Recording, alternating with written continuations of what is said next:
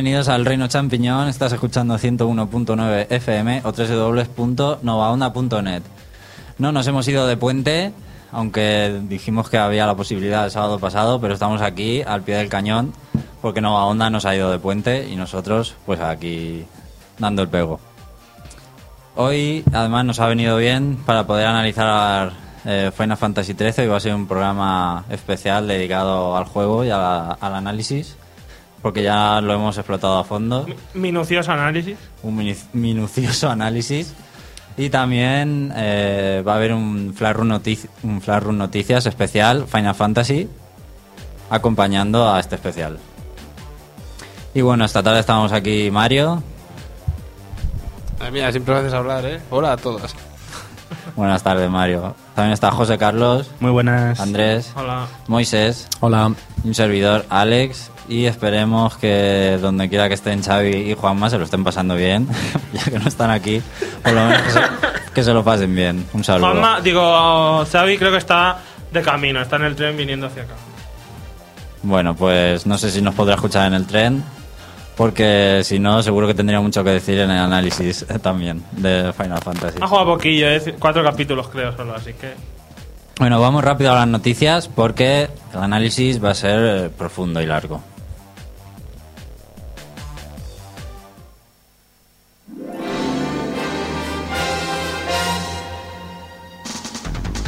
Entérate de todo lo que se puede en el mundo de los videojuegos. El Reino Champiñón te pone al día. Noticias.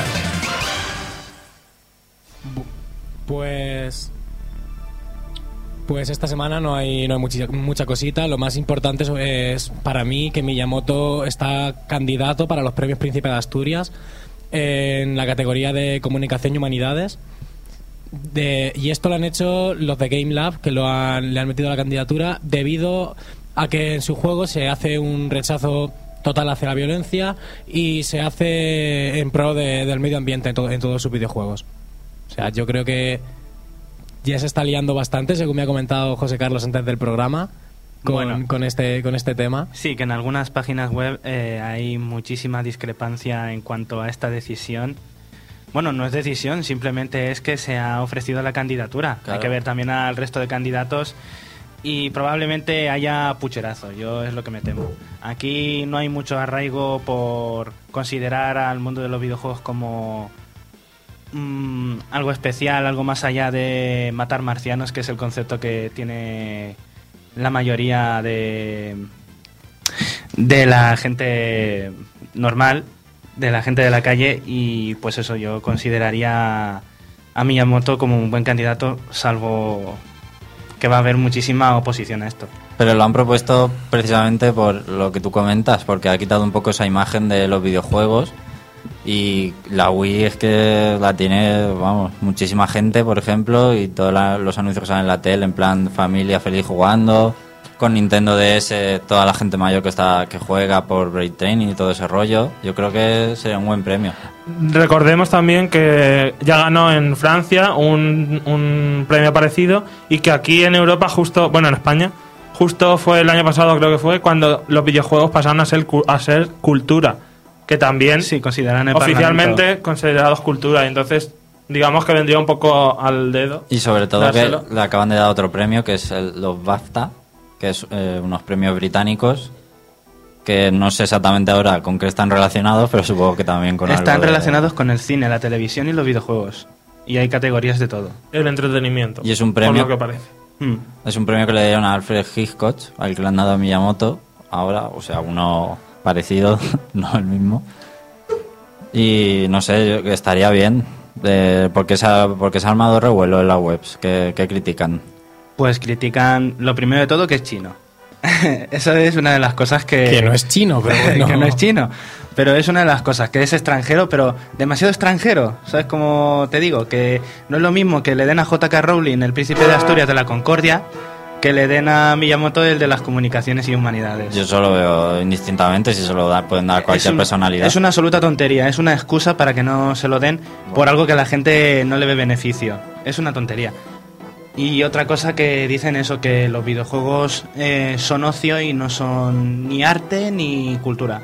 Bueno, ya veremos. Tendrían que ver algunos videojuegos que son arte. Okami, por y otros y otros que son cultura, por ejemplo, el Les Ocean, no me digáis que no ofrece cultura a raudales con toda su información. El que analizó Mario la semana que- pasada con los animales era cultura. es verdad, el famoso juego. Bueno, cualquiera puede eh, apoyar la candidatura. Si lo escribís en Google, candidatura Príncipe de Asturias Miyamoto, vais a la web donde se apoya y, y creo que podéis participar de alguna forma. Nosotros como entidad también deberíamos eh, apoyarlo, pero bueno, ya se verá. Sobre todo por nuestro nombre, eh, nuestro buen nombre.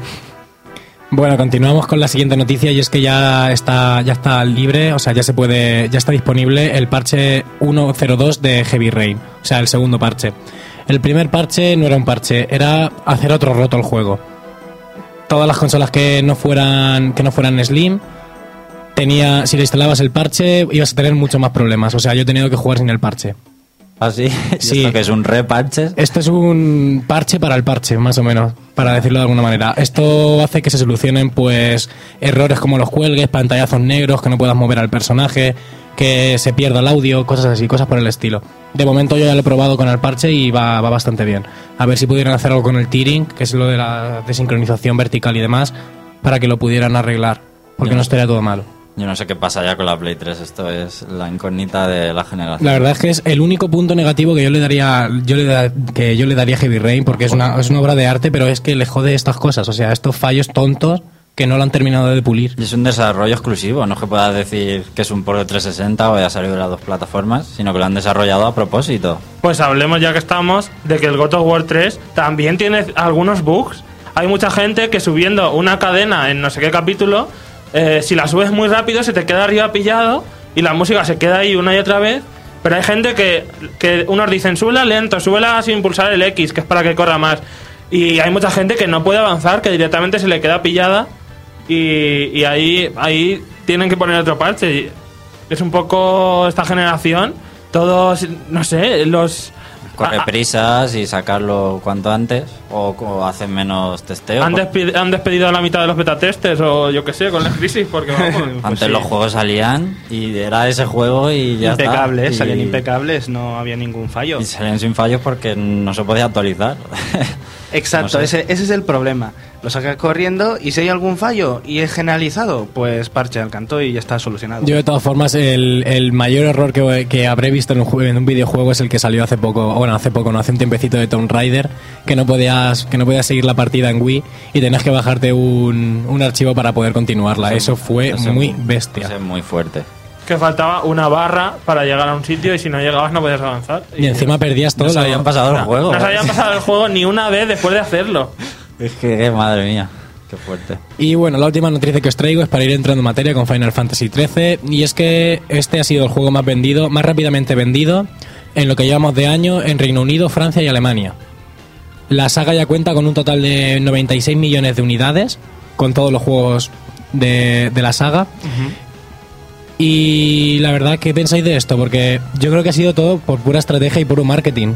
Sí, Ha sido publicidad a tope. Es un juego que la gente no se va a esperar a ver la nota para comprárselo. Es un juego que, su público Necesitas que está probarlo para criticarlo. Sí.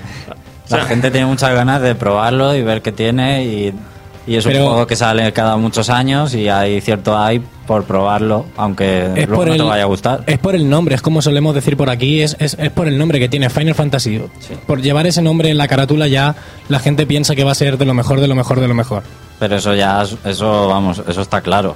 Que hace Por- muchos años que anunciaron y ha tardado mucho en llegar. Que iba a salir para los inicios de Play 3. Sí, pues me parece que los inicios se quedaron un poco atrás.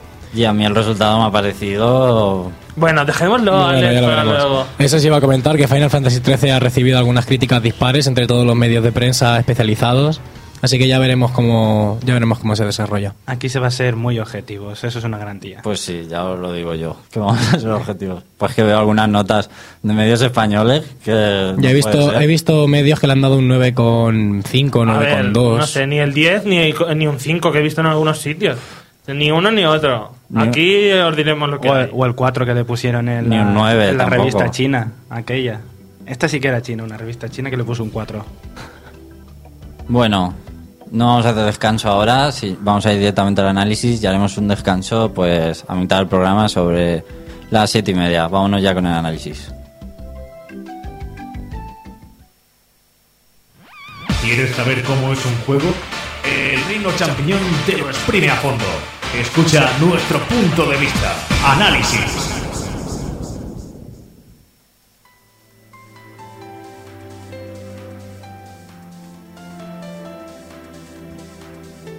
Bueno, ha llegado el momento que todos esperábamos, por fin analizar Final Fantasy XIII.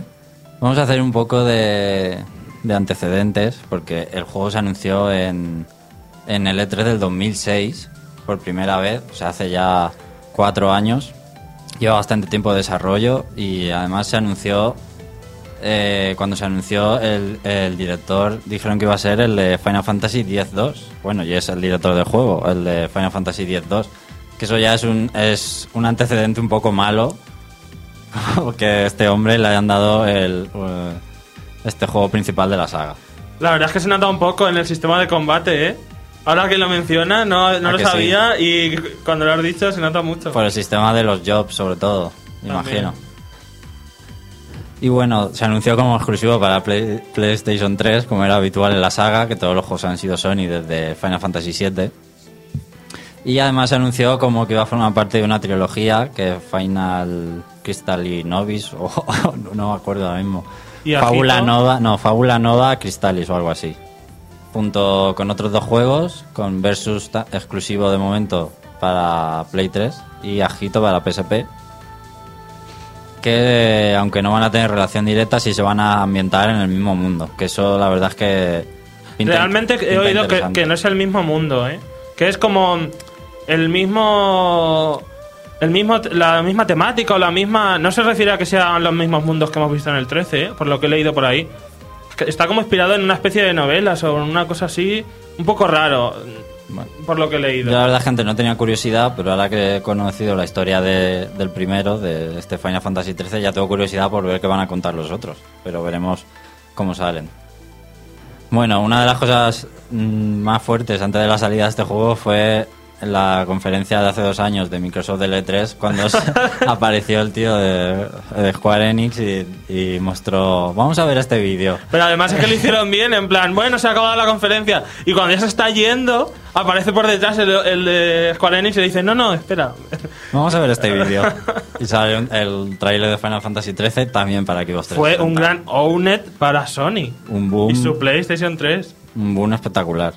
Y bueno, también hay que mencionar, antes de la salida del juego, el tour que han hecho los creadores del juego para, promocion- para promocionarlo estas últimas semanas. Y en el que, eh, más que promocionarlo, han echado mucha mierda sobre él. Cada vez tenía peor pinta el juego. Decían cosas como que nunca más iban a dedicar tantos recursos y tanto tiempo a, a un Final Fantasy que han dedicado les ha costado demasiado dinero. Que no habían hecho ciudades porque habría sido un lío hacerlas. Que Más trabajo, que hubiese sido Sí, trabajoso. que costaba mucho trabajo hacer ciudades en alta definición. O sea, y que, no sé. Y que sí, que era lineal el juego, en efecto, pero excusándose en que te querían contar la historia como ellos querían. Bueno, la verdad es que eh, debido a esto mucha gente ya pensaba en no comprárselo. Por ejemplo, tú lo llegaste a pensar. Andrés? Sí, yo momentos en que no sabía si comprarlo o dejarlo en la estantería. Pero bueno, vamos ya, vamos ya a entrar en el análisis del juego. Vamos a empezar con la historia y el, juego se centra en un mundo donde existen el nido y Pals. El nido es como una esfera flotante que es donde vive, está la civilización, es como una gran civilización moderna, es un poco futurista y está flotando en el aire porque debajo está Pals, que es como un, mundo salvaje en ruinas y que todos temen de él porque hay muchas bestias. Y Muy bueno, desconocido para los, desconocido. los habitantes del nido. No se sabe qué es lo que hay o la gente no lo sabe. Y dicen que es como el infierno. Hablan, hablan muy mal de él y... Lo llaman el infierno. Lo único que se sabe es que hace mucho tiempo hubo una guerra entre el nido y Pals y que intentaron destruir el nido y por eso la gente tiene miedo. Bueno, hay eh, unos elementos muy importantes en el juego que son los, los falsi. Los falsi son como entes mágicos, vamos a llamarlo así. Como, no sé exactamente qué son.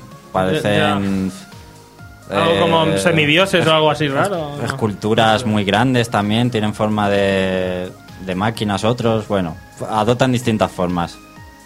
Los falsi son como una especie de, sí, de semidioses, que por ejemplo los del nido, los falsi del nido son los que se encargan de mantener la ciudad a salvo, de darles comida, de que haya sol, de digamos de que todo sea Sí, estable. hay un falsi que es el sol, digamos, directamente. Hay otro que controla el tiempo, que hace que llueva, que hace que, que haya Algún plan soles. dioses del Olimpo, más o menos. Me uno con recuerda- cada cargo. El nido un poco al show de Truman. En plan, te ponemos el sol ahora, ahora que se haga de noche, ahora que no sé qué, porque todo lo controlan los falsi. Y bueno, también están, están los falsi del nido y están los falsi de Pals, que se supone que son los enemigos del- de los del nido. ¿Vale? Estas dos entidades están en los dos mundos. ¿Qué es lo que hacen aparte de proporcionar, eh, de mantener el nido, por ejemplo, y de tener ciertos poderes? Bueno, pueden convertir a las personas en Lucy. Los Lucy son personas que tienen una misión, que se las da el Falsi. Cuando una persona se convierte en Lucy, tiene una misión, le aparece una marca en, en cualquier parte del cuerpo, puede ser. En cualquiera, además, porque Sí. una de las protagonistas la lleva en un sitio un poco. Nunca la veremos, ¿no? sí. Y tiene una misión. Lo mejor de todo es que al principio no saben cuál es esa misión y si no la cumplen, se convierten en un monstruo. Se supone que, que de alguna manera la misión la descubren. Todo esto al principio del juego está muy difuso. Luego vas aprendiendo más cosas sobre las misiones y los Lucy. Y cuando la cumplen, eh, si por un lado se podían convertir en monstruos, bueno, pues al cumplirla lo que hacen es cristalizarse y se supone que se quedan eternamente convertidos en cristal. O sea que es una putada convertirte en, en un Lucy. Entonces, la gente tiene mucho miedo de, de los Lucy y de los y de los Falsi que de Pals, porque creen que los Falsi de Pals quieren convertir a la gente en Lucy para atacar el nido. Y que la misión de los Lucy que crean es atacar el nido. Hay falsi de pals que, digamos, se cuelan en el nido o están en el nido de alguna forma escondidos y convierten a la gente en Lucy para que ataquen el nido. Pues eso, eso en, en teoría, o es lo que está ahí puesto al principio. ¿Vale? De todo esto suena muy raro, pero hay que leerse la base de datos del juego porque te explica todo esto bastante bien y de hecho en el juego hablan de todo esto como si, con total normalidad, como si tú ya lo supieras y tienes que irte a la base de datos a leerlo, sobre todo después del primer capítulo. Bueno, dicho todo esto, ¿cómo empieza el juego? Bueno, Espera, pues- se te olvidado decir que al hacerte Lucy, es como consigues los poderes, puedes usar magia, eres, eres como un superhumano o algo así, tienes muchas habilidades y, y sobre todo lo del tema de la magia. Que es muy importante, que, que nadie puede usar magia, los humanos normales no, pero si eres un Lucy, sí puedes usarla. sí, no lo he comentado porque si era un poco spoiler. Bueno, Ah, bueno. los protagonistas, claro. Bueno, vale. Bueno, pasa en el primer capítulo. Por lo menos del primer capítulo podríamos contar spoilers. Usan magia y todo eso porque eh, prácticamente al empezar se convierten en Lucy con una misión misteriosa. Bueno, dicho todo esto, el juego empieza porque hay un se descubre un falsi en una ciudad del nido, un falsi de Pals, que se supone que es enemigo, y se supone que algunas personas las ha convertido en Lucy. Entonces, el, el ejército, digamos, como no se fía de quién puede ser Lucy o no, lo que hace es enviar a la purga a toda la ciudad entera. Una purga que creo que era enviarlos a Pals, pero que en realidad lo que querían era matarlos a todos, o algo así entendí yo. Era como trasladarlos en el nido a otro sitio, a una zona segura, pero eso era a, a la cara pública. Una tapadera. La, la la real era que iban todos a, a degüello. Bueno, nuestra protagonista, que es Lightning, es, digamos, de la policía, que no es el ejército, ella es como de la policía, que es un nivel inferior, y va voluntaria a la purga porque tiene que ir al, a salvar, bueno, quiere ir a ver a su hermana, Sera, que ha sido convertida en Lucy. ¿Vale? La hermana de la- nuestra pro- protagonista es una Lucy y Lightning quiere ir al Falsi a verla y a ver qué le pasa.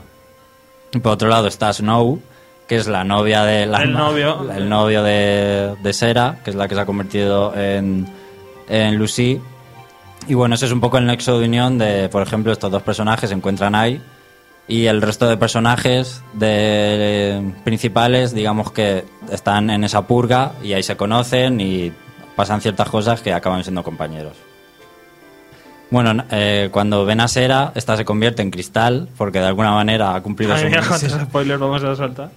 Bueno, esto es el principio. Sí, sí, sí, es el- De alguna manera, ella se convierte en cristal, no sabe muy bien cuál, qué ha pasado porque ha cumplido su misión, luego se descubre, y intentan vengarse combatiendo al Falsi, pero lo que hace es convertirlos en Lucy a todos. Y así más o menos empieza el juego y así reciben los poderes.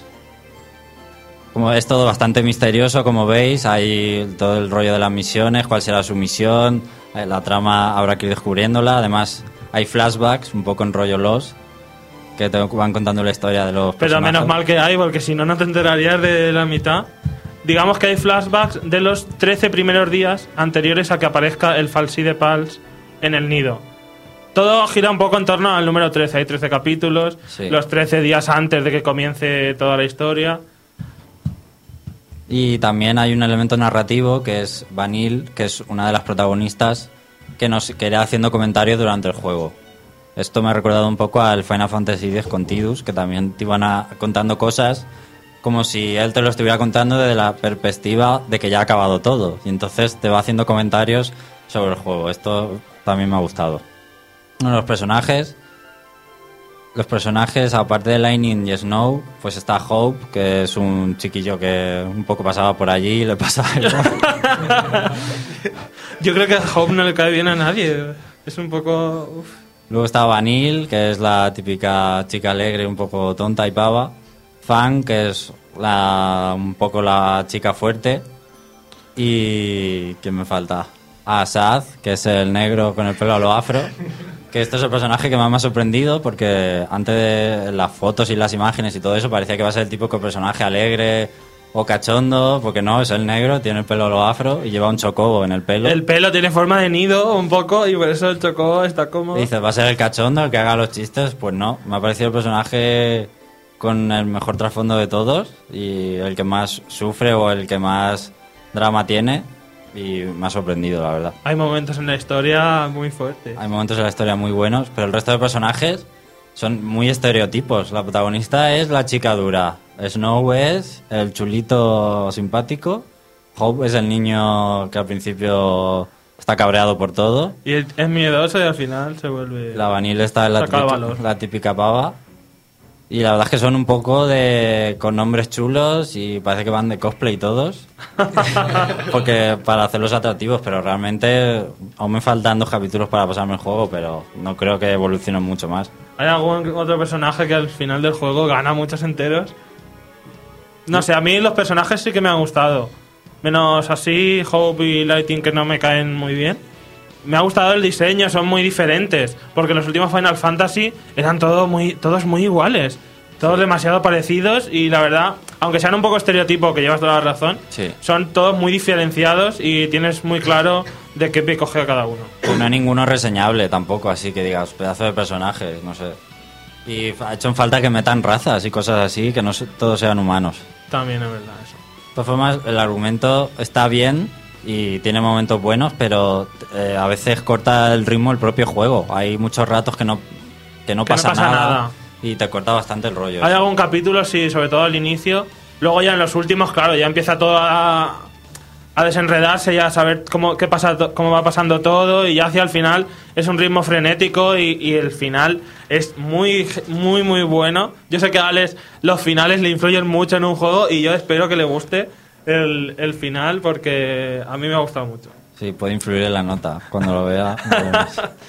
bueno, vamos un poco a la mecánica y el desarrollo del juego. El juego es, por lo menos las primeras 30 horas, todo pasillos, ¿vale? Eso es pasillo, vídeo, pasillo, vídeo, pasillo y jefe final. Cuando hacemos descanso. Es todo así, no hay no hay nada más en el juego. No hay ciudades, no hay mazmorras que te puedas perder, no puedes hablar con la gente ni siquiera.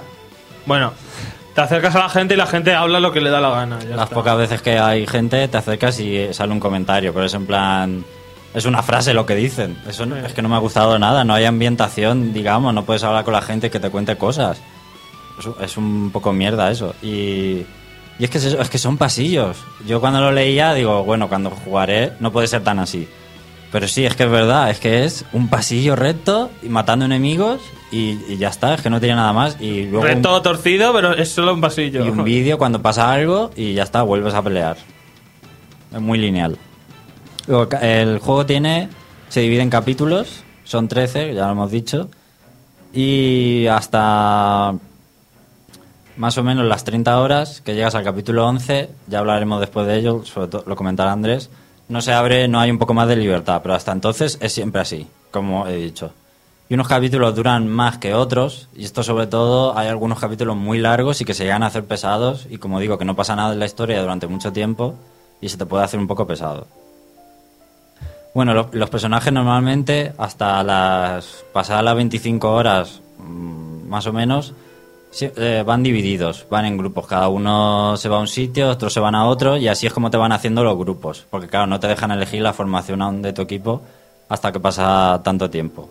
Además, no solo te obligan a llevar a estos dos personajes, sino que además te dicen cuál tienes que ser tú de los dos o tres que, Sí. que puedes escoger. ¿Cuál de los dos manejas? Porque la batalla solo manejamos a uno. En este sentido te atan bastante y, y que no puedes elegir. Es todo el rato muy predefinido todo. Y como digo, no hay puzzles. Pueden haber puesto puzzles, nada, no hay mazmorras que te puedas perder. Es bastante cerrado el juego en este sentido y, y extremadamente lineal para mi gusto. Porque los juegos de rol japoneses ya son lineales de por sí, pero este yo creo que demasiado. Este es una, un nuevo- una nueva cúspide en, en linealidad. que se puede entender unas 15 horas para que te enseñen el sistema de combate un- y un poco cómo va el juego. Y después te dejen a tu, a tu libre albedrío, pero no. En este son 30 horas. Por lo que he leído, casi todo el mundo suelen ser las 30 horas estas de rigor. Sí, 28 o 30 horas no te las quita nadie. Y como digo, pues tiene estos trozos eh, que te puede llegar a aburrir un poco y, y dejarte sin ganas. Es como si lo hubieran querido hacer muy simple, para accesible para la gente y muy sencillo, pero lo que hacen es que, te- hay gente que si tiene menos paciencia con este tipo de juegos lo pueda dejar y dejar de jugar. Yo lo veo un poco así. Bueno, antes de pasar al sistema de combate vamos a hacer aquí el, el primer descanso y seguimos con más.「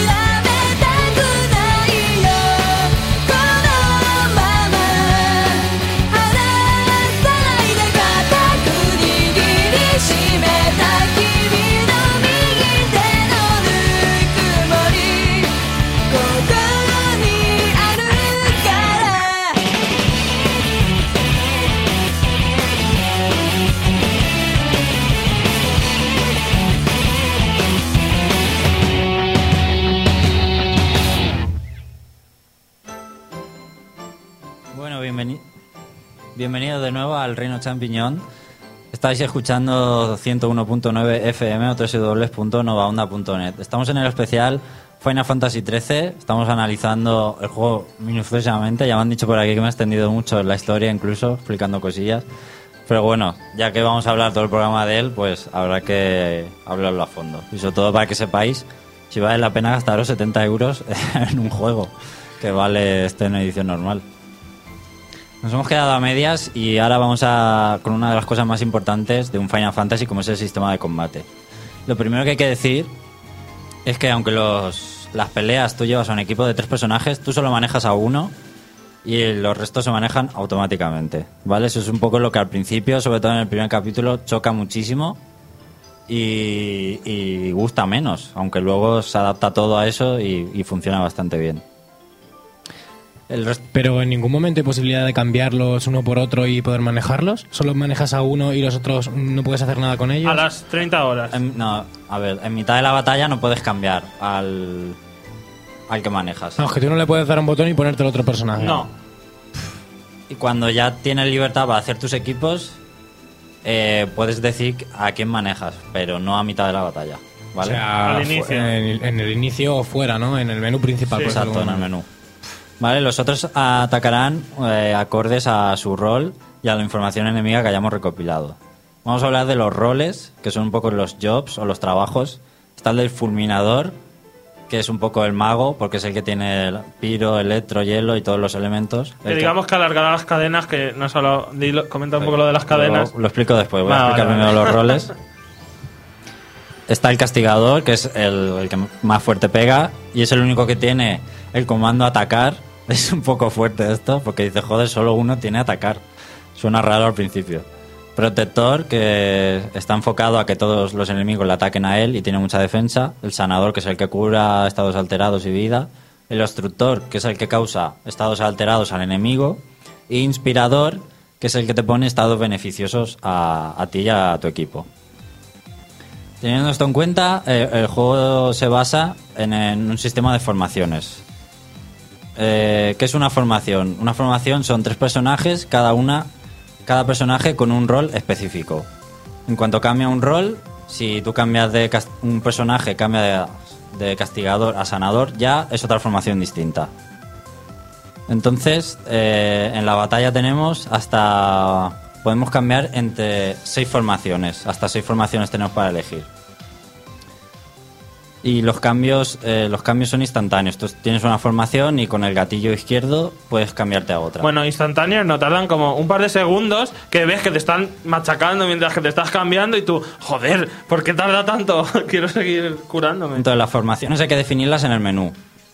Te puedes definir una, por ejemplo, con tres personajes, fulminador, fulminador, eh, castigador, sería una formación. Segunda formación, fulminador, sanador, castigador. Sería otra formación. Pues así digamos que todas las combinaciones posibles te las puedes configurar. Y con esto hay que pensar mucho porque puedes decir, bueno, me pongo una dedicada a atacar, me pongo una dedicada a atacar, pero que haya uno curándome. Me pongo una de causarle estados alterados a los enemigos. Otra igual, causando estados alterados a los enemigos, pero a la vez curándome. Otra, eh, poniéndome potencia al equipo. Otra parecida, pero poniendo potencia al equipo y curándote. Y ahí ya van seis. Ya aún podría haber más. Por ejemplo, con el rol protector. Por ejemplo, que te estés, que estés alterando a los enemigos y fortaleciéndote a ti a la vez. Pues hay que elegir muy bien qué seis formaciones elegimos eh, para el equipo, porque no, no vas a poder salirte de ahí. Eso le da un toque muy, muy estratégico al juego y será lo más. lo que tendremos que configurar muy bien dependiendo del enemigo contra el que vayamos a luchar. Sí, es, lo que más me ha gustado del juego, de hecho, este sistema de formaciones. Que hay que decir que cada formación solo puede eh, usar esas habilidades. El protector, por ejemplo, no puede atacar. El sanador tampoco puede atacar. Solo puede curar. Sí, o sea, eh, claro, cada uno se ciña a sus, funciones. El sanador nunca va a ej- ejecutar un ataque. Y así con todos los demás. Y de hecho cambiaremos varias veces de formación en la batalla precisamente por esto, porque cada uno está enfocado a una cosa muy distinta y conforme se desarrolle el combate vas a cambiar de formación. Bueno, el juego es por turnos y aunque es por turnos eh, se maneja se va con una barra de tiempo. Como, bueno, ya lo comentamos. ¿cómo? Tenía Es- un es muy nombre. rápido. Tenía un nombre, este, este, ¿lo dijiste tú el otro día? ¿Sí? No me acuerdo Que, ya. ten- que lo habían nombrado este sistema de juego de alguna forma. BTA. ¿BTA dijisteis o no? No, BTC es la barra de tiempo continuo. BTC es como le llaman al sistema este. Barra de tiempo continuo, digamos que la barra está dividida en 3, 4 o 5 cachitos que se van llenando con el tiempo. Y eh, el ataque piro pues ocupa un, un cacho. Sí. El piro plus pues ocupa dos. Y así dependiendo del ataque. Digamos que la barra de tiempo está segmentada y hasta que no se llene no puedes empezar a atacar y en esos segmentos tú vas metiendo las, las habilidades. Lo- Por ejemplo, ataque solo ocupa una ranura, Piro Plus, por ejemplo, ocupa dos. El juego de Percy Jackson, Can I Say, funciona así, el de ADS. No sé cómo se llamaba, pero sí es esto. ¿Era de rol por turno, Mario? Sí, sí, con lo que estáis diciendo, con la barra esta de tiempo que se va llenando y si gastas uno que gasta más, tienes que esperarte a lo mejor dos turnos. Ah, pues así es. Vale, ahí eh, está la habilidad Lo, libre. lo que también me ha gustado es que no tienes que esperar a que se llenen las cuatro barras, por ejemplo. Que si tienes una y, el, y al jefe le queda un toque, puedes pulsar I Eso. y si tienes una llena, pues ya hace las que tengas llenas. Que si no llegan a poner eso, hubiese sido un poco... Eso es muy importante, también le da un toque bastante estratégico. Bueno, con la habilidad Libra, con el que sacamos las debilidades de, de los enemigos, es con, lo, es con lo que el resto de personajes que se manejan automáticos van a atacar. Es como la máquina decide cómo atacan los compañeros. Una habilidad desapercibida en otros juegos y crucial en este Final Fantasy XIII. Es lo primero que debes hacer cuando te encuentras a un enemigo por primera vez. Si no, no sabes, igual estás echando piro y absorbe piro y se cura con eso. Vale, entonces, eh, lo malo de esto es que a veces, digamos que te acomodas eh, los sistemas de combate y, por ejemplo, es un poco tedioso que, que el personaje que tú llevas sea el sanador o el obstructor o el inspirador. Lo más cómodo es tú ponerte al, Al atacante. al que siempre va a atacar, porque es darle al botón y ya está. Y además, si tú llevaras al sanador, probablemente sería menos eficiente que la máquina, porque lo que tardas en elegir un poco los comandos es eh, tarda menos la máquina. Entonces, eh, lo normal es que tú te dejes al que ataca. Y vale, que iba, vale, iba a hablar de los comandos ahora. Eh, los comandos cuando empieza la batalla no está ofensiva, habilidad y Habilidad BT y habilidad objetos. PT y objetos.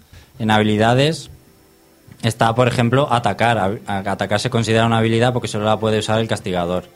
Y ofensiva, que es lo que casi siempre vamos a usar, es dejarle que la máquina actúe por ti. Ofensiva, digamos que hace igual que tus compañeros se manejan solo, pues como la máquina te escoge los mejores ataques. Si ya has hecho Libra y es débil al piro, pues te us- usará piro, piro, piro, piro, piro. O sea, automáticamente te pone lo que más daño le, le haría al enemigo. Pues digo que a veces te llegas a acomodar y a abusar de ofensiva y prácticamente te pasan los, los combates pulsando solo el botón A y que la máquina decida todo por ti, cambias de formaciones, a lo que más tienes que estar atento es el cambio de formación y a veces se puede hacer un, un poco simple en este sentido. Y a mí no me acaba de gustar que solo manejes a un personaje mucho, pero bueno. Y además no es preciso, a veces, no es exacto a veces el sistema de combate como tú quieres, porque tú quieres echar freno con tu obstructor, por ejemplo, que es una habilidad muy útil, freno, y cuando pones al obstructor, como tiene cinco habilidades, entre una de ellas freno, no le puedes decir que la primera que eche sea freno, se igual se pone a tirar otras, y tú, pero bueno... o la pones manual, manualmente, que tardas más tiempo en ponerla, o Claro. a veces no funciona bien. Eso se, se nota mucho más a- eh, en las misiones secundarias que luego hablaremos, porque son muy difíciles y tú a lo mejor necesitas que te echen, si eres el atacante, don piro para que tus ataques tengan el, el elemento piro y le hagas mucho más daño al jefe que tendrá millones de, y millones de vida y te, y- y- y te ves a los que a los, a los inspiradores echándote ahí coraza todo te echan todo y al final te echan el don piro que era lo que tú ibas buscando Sí, es verdad. y es un poco asqueroso sobre todo al final se hace muy que necesitarías poder decirle échame prioritariamente esto esto y esto en orden que no habría costado nada implementarlo Por eso digo que está limitado en ese sentido, ya no manejar a, a los tres, pero las órdenes a veces se te quedan un poco cortas, no es exacto del todo como tú quieres los combates. Bueno, vamos a pasar a los eidolones, que son las invocaciones. Solo habrá seis y cada uno solo la puede invocar eh, cada uno de los personajes protagonistas, que son seis. Y además, solo puedes invocar el del líder, que el líder es- el que tú manejas. Los personajes manejados por la máquina no pueden invocar. En este sentido también está muy limitado, porque si tú tienes tu equipo ya hecho, pues siempre vas a usar casi la misma invocación. Además hay personajes que, como tú dices, manejar a un sanador no es nada fácil, No. o a un instructor o un inspirador. Y entonces hay, hay invocaciones que es que yo me he pasado el juego y hay invocaciones que ni siquiera las he echado manualmente. Las he conseguido y ya está, pero como las tiene un personaje que no uso como principal, pues no las he llegado a ver. En determinados puntos de la historia, al personaje le ocurre algo, a, un- a cada uno de los personajes, y entonces sale la invocación y tenemos que luchar contra él para dominarla y poder invocarla. Una vez que la tenemos y la invocamos, solo luchas tú y, tú y la invocación hasta que se le gaste el tiempo, digamos, que la invocación puede permanecer en batalla.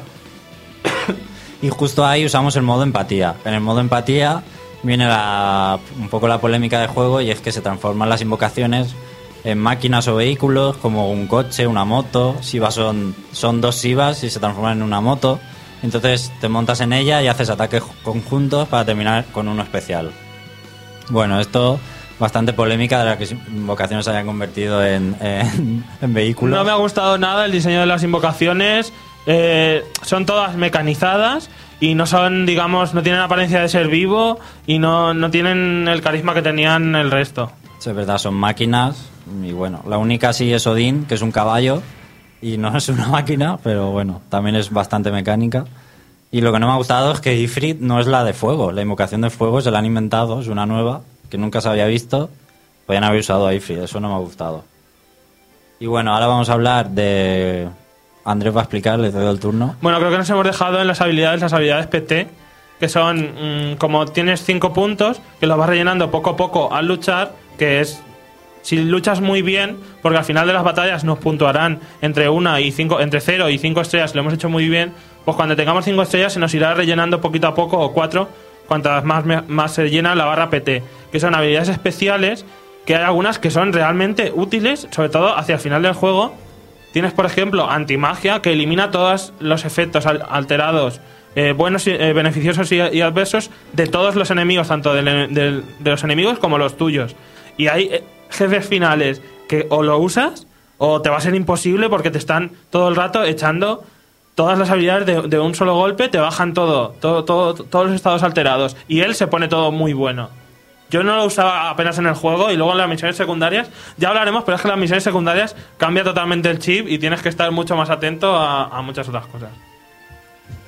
Eh, bueno, voy a hablaros un poco de que no hay un sistema de nivel como tenemos en otros juegos para ir avanzando, sino que tenemos el Crystarium, que son, recuerda un poco al Final Fantasy X, al sistema de esferas, eh, iremos ganando al terminar las luchas puntos de cristal y tendremos que gastarlos para ir adquiriendo nuevas habilidades y aumentos de fuerza, magia o vida. Solamente estas tres cosas, ni defensa, todo eso será automático.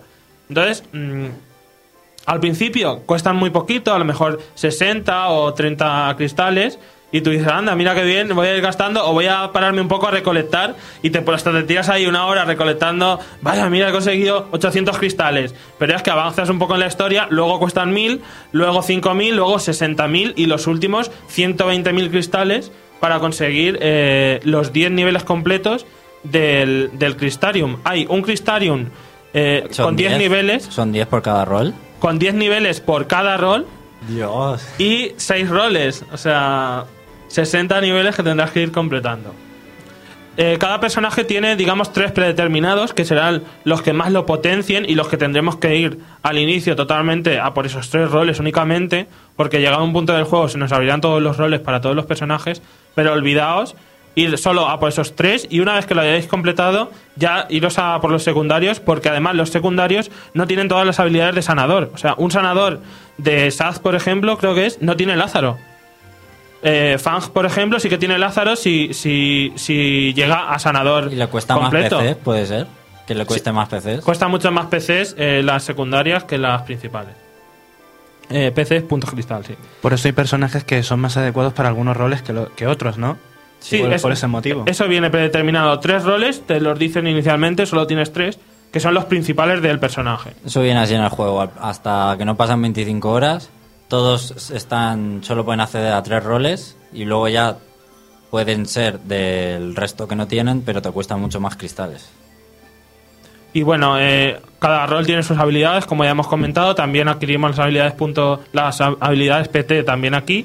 Y eh, respecto al, cristal, al, Crystarium, poco más hay que decir. Simplemente que tener cuidado porque llega un momento en el juego que si superas el millón de PCs ya los pierdes y hay un momento en el juego que, que puedes llegar y no darte cuenta, sobre todo de los personajes secundarios, que no lo vas subiendo habitualmente y si llegan al tope vas a ir perdiendo los PCs que vayas ganando. ¿Sí se pierden? Sí, se, ¿Se pierde. resetea el Se, este? se resetean, no. Que se queda en 999.999. Ah, vale, vale. Y si sigues subiendo, ya no sube más. Ya no suma. Ya no suma. Ah. Los que vayas ganando nuevos se pierde. Qué Yo me quedé en 940 y algo que dije, uff, menos mal que me he dado cuenta que iba a empezar a perder. Bueno, vamos a hablar un poco de los accesorios y las armas. Decir que parece que hay menos accesorios y menos armas que en otros hay. juegos porque hay mm, menos cantidad, pero luego con el tema de que las podemos modificar y mejorar, cambia un poquito la cosa. En cuanto a las armas, eh, tenemos 8, armas por persona, pero eh, cada una de ellas tiene dos transformaciones más. Aunque la última transformación se llama igual y es el misma, la misma arma para todos, pero tendrá cualidades distintas dependiendo de la inicial. Lo que tenemos que hacer para mejorar tanto las, las armas como los accesorios es ir o dándoles o mm, adheriéndoles o no sé cómo lo llaman, modificando, usando los materiales que hayamos conseguido en las luchas o a lo largo del mundo o comprándolo en las tiendas. Esto es muy importante. Hay dos tipos de materiales distintos. Eh, unos otorgarán, los orgánicos otorgarán un multiplicador de experiencia, porque digamos que cada objeto tiene una experiencia, una experiencia y tendremos que ir eh, mezclándosela al accesorio o al arma para que vaya subiendo de nivel el arma. O sea, aquí lo que sube de nivel no son los personajes, es el arma y los accesorios. Pues los materiales orgánicos eh, darán muy poca experiencia, pero aumentarán el multiplicador. Y llegará un momento que conseguiremos multiplicadores hasta de por 3, experiencia por 3, en los siguientes objetos que usemos. Y los mecánicos que darán mucha experiencia, pero bajarán muy rápido el multiplicador. El truco está en usar muchos eh, orgánicos y conseguir por 3, y luego usar de golpe, de una sola vez, una gran cantidad de materiales mecánicos recomiendo guardar antes de usar el taller y comprobar más o menos justo la experiencia que necesitas y usarla de golpe para no para aprovechar bien los objetos. Madre mía, Alex, no tenemos tiempo. Es que es un poco lioso esto de lo del taller Es que y lo de las armas. explicarlo del todo sería un poco complicado. Tienes que subirlas a lo mejor las armas 8 niveles y ya llega al máximo. Usas un objeto especial y se transforma en otra arma. Y a lo mejor ahora tienes que subirla hasta el nivel 40. Y luego solamente tres transformaciones. El arma definitiva es eh, a la tercera transformación. Pero realmente a la segunda. algo en el juego es lo que te dejan muy a ciegas, que no sabes muy bien qué hacer, qué objetos dar. Si no miras una guía, es un poco mierda. Sí, empezarías a darle objetos y perderías. De hecho, yo empecé a hacerlo así, y porque es que no, no te explica mucho el juego sobre esto. Perderías efectividad. Bueno, accesorios, pues no sé, los típicos. Siguen estando las cintas para los que las busquen, os costará un poco conseguirlas. Y bueno, el tema de- del dinero, hay muy poco dinero, no gastéis dinero en nada, no compréis nunca nada, porque luego lo conseguiréis en algún tesoro. Ahorrar siempre para el final y para poder mejorar vuestras armas. Así que olvidaos, no entréis en la tienda en- hasta que os paséis el juego prácticamente. Yo no, yo no he comprado nada, pero tampoco, no porque sabía eso, sino porque tampoco hace no te mucha ha hecho falta. También es verdad. Pero luego ya te hará, ya te hará falta. Eh, bueno, vamos a hablar un poco de las misiones secundarias que se abren en el capítulo 11, pero que no será hasta pasarte realmente el modo historia cuando se abran las más difíciles y cuando tengas alguna posibilidad. Porque el último nivel de Crystarium se te abre al pasarte el juego. Y, y el último nivel es el que más estadísticas te da. Y es el mejor, el que antes tienes que mejorar para, para ser realmente fuerte y enfrentarte a algunas misiones extra que son muy difíciles. Digamos que la zona abierta es bastante extensa, pero una vez que ya la has visto toda, parece como que se te vuelve a quedar un poco pequeña. Aunque tiene varias ramificaciones y otras zonas extra que salen de ella, aunque es una llanura muy, muy amplia y la primera vez que llegas te quedas muy Es que el juego flipado. es, es cuadriculado hasta para las misiones secundarias. Y si solo tienes unas llanuras con unos caminos y por ahí te pueden mover y las misiones secundarias son matar monstruos. Todas las misiones secundarias son matar monstruos. Entonces hasta para eso es cuadriculado, tampoco podéis visitar ciudades ni hablar con gente. Y la mayoría de los monstruos son refritos, hay muy pocos nuevos, son refritos de otros que ya has visto. Si ves al Ochu, pues luego verás al Ochu, no sé qué, que tiene otro color, tiene más, más otros ataques, pero sigue siendo el mismo monstruo. muchísimo reciclaje de enemigos. Los mejores objetos, como siempre, los obtendremos aquí, sobre todo en la misión 55, creo que es, que te dan el huevo nutritivo que multiplica los peces por dos que consigues. Y bueno, ya no queda tiempo para más.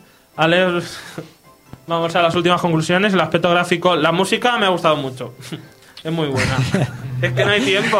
La Nos hemos liado mucho. No hay, fan- no, hay fan- no hay fanfarria de batalla, eso es una. No me ha gustado nada. ¿Perdona? No hay O sea, fanfarria está- de batalla. ¿Dónde está la magia en este Muy Final fuerte, Fantasy? sí. ¿Que no? Están, No. Le han quitado toda la magia. Bueno, vale, comentaremos el apartado gráfico en el video análisis para terminar ya. Pero es muy bueno, a mí me ha gustado mucho. Todos los diseños, A geniales. mí no, a mí no me ha gustado. ¿No? La banda sonora me parece muy, muy irregular y pasa desapercibida. Ala, pues a mí sí que me ha gustado. Y no hay canciones épicas, ni tampoco en los combates, no hay canciones movidas. No recuerdo ninguna y eso no es normal en mí. O sea, me suelen quedar cuando son buenas. A mí me ha gustado mucho la canción de batalla y además hay algunas canciones a lo largo del juego que son cantadas, muy sutilmente, pero son cantadas y también me ha gustado eso. La de Leona Lewis, eh, tendréis que jugar mucho en el juego para Sí, yo no lo he visto aún. Y los gráficos son muy buenos, pero claro, no puede- los, tú recorres un pasillo, los Claro. entornos pueden ser todos los buenos que quieran, pero no hay exploración ni nada, ni interacción. Bueno, Alex, nota que no queda tiempo y otra nota. Yo le daría un 7,5 al juego. Lo veo bien, yo subiría al 8 o quizá al 8 y medio, pero porque me ha gustado, al final me ha enganchado mucho la historia y, los, y lo rápido que son los combates. Que tendremos combates de 3 segundos y un minuto de media o menos. Yo creo que la palabra del juego es limitación, porque es que no hay libertad casi para nada. Y que hay RPGs mejores como el Star Ocean, por ejemplo, es mejor que, que Final Fantasy XIII, para mi gusto. La historia merece la pena. Si empiezas a jugar hasta el final, la historia me ha gustado mucho. Bueno, José Carlos, Date prisa. sentimos mucho dejarte poco tiempo. ¿Te atreves con un ¿Te da rápido? tiempo o no? rápido, sí, hombre, claro que sí. Venga, vamos. Flashroom Noticias. Que nada se nos pase por alto. Las otras noticias. Flashroom Noticias.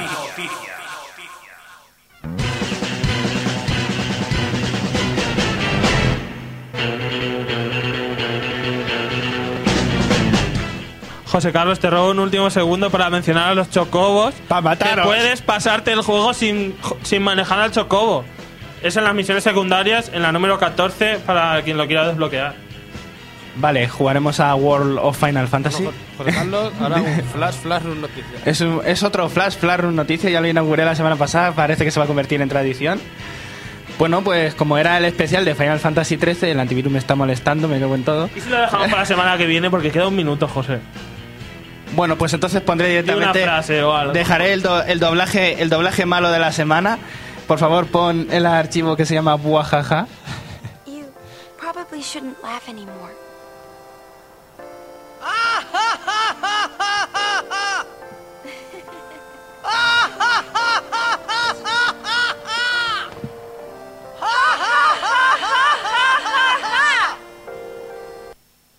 ¿A que no sabéis de dónde es esto? De que eh, parece de un Final Fantasy. Es de Final Fantasy X, cuando le 10. enseña Tidus a reírse a Yuna. Ah, Mía, qué mal. Una, una escena, lo que se diría ridícula, por un doblaje asqueroso, me da muchísima vergüenza. El doblaje de Final Fantasy XIII, ya vas a seguir hablando.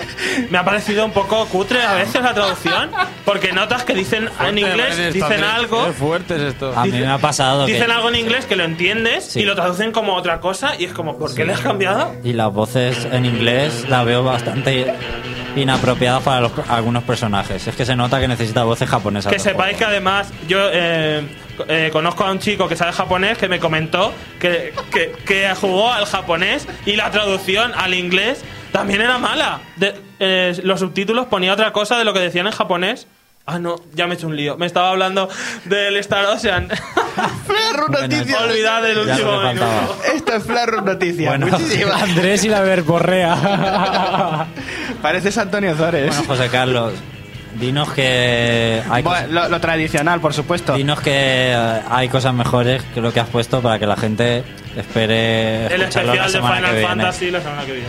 Pues así os hago un adelanto de, por ejemplo, que por qué le ponen a todos los nombres de los protagonistas cosas que tienen que ver con la meteorología. Cloud, Squall, Lightning. Yo propongo para, la, para el Final Fantasy XV, porque el 14 ya está hecho. El Final Fantasy Cris- eh, XV tiene que tener el protagonista nombre de Anticyclone, Isobar o, o, o Pa- o Pascal. Así que. Bueno, no perdáis el Faro Noticias. Espera, espera, una última cosa. a lo largo del juego hay muchas referencias a otros Final Fantasy anteriores. Muchos nombres y muchas va. cosas. Bueno, eh, podríamos haber hecho dos especiales. Hasta aquí el especial Final Fantasy XIII El Reino Champiñón, con mucho cachondeo como siempre, y haremos el Flash Noticias la semana que viene. Esperamos no haberos aburrido porque ha sido realmente largo el análisis. Hasta la semana que viene. Los sábados por la tarde dejan de ser aburridos. Adéntrate en un mundo mágico. Adéntrate en el reino champiñón. El reino champiñón. El mundo del videojuego como jamás lo habías escuchado. Noticias, novedades, análisis y sobre todo buen humor. Si eres un jugón, no te lo pierdas. Y si no conoces este mundillo, deja que nosotros te lo mostremos. El Reino Champiñón, tu programa de videojuegos en Albacete. Escúchanos en www.novaonda.net o sintonízanos en el 101.9 de la FM. El Reino Champiñón, de 7 a 8 de la tarde. ¿Juegas con nosotros?